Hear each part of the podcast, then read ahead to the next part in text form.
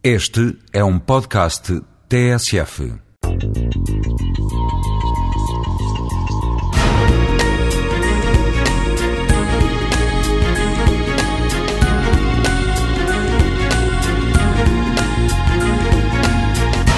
(2008) é o ano europeu do diálogo intercultural. Portugal foi um dos primeiros a impulsionar a globalização e sempre levou a música e a cultura para onde quer que aportasse. Há relatos de tocador de gaitas eh, na carta de Pedro Vaz Caminhas quando chegam ao Brasil e põem os índios todos a dançar como principal, como primeira forma de comunicação. Há um triângulo especialmente rico eh, a esse nível desse diálogo intercultural e Triângulo esse que eu conheço pessoalmente bem. Esse triângulo imaginário é composto por Portugal, Brasil e Angola, com Cabo Verde no centro.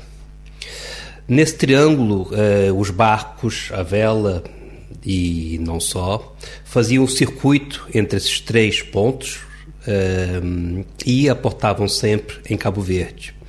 Nesse circuito de porto em porto, eh, os marinheiros levavam a música e levavam muitas das músicas que hoje em dia marcam cada um a identidade de cada um desses países.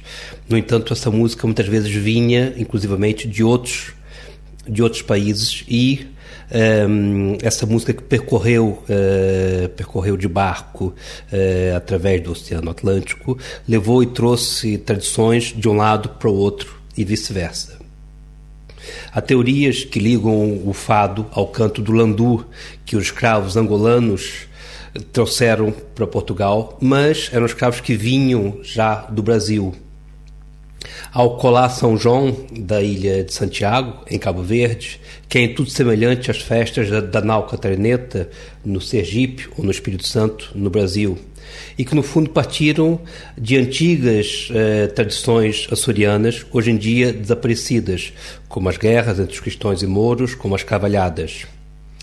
E a Lisboa, hoje em dia, que volta a ser porto de abrigo de novos ciclos migratórios, um, eh, onde uh, pessoas de todas as, as, culturas se encontravam em lugares como Beleza uh, ou em outros locais lusófonos, um, e que tem possibilitado uh, o surgimento de novas musicalidades, novos diálogos e um, desses diálogos uh, interculturais surgirão novas propostas musicais e novas formas de entendimento no, na sociedade em que nós vivemos, na qual a música pode desempenhar um papel fundamental para o bem-estar e para o conhecimento de todos nós.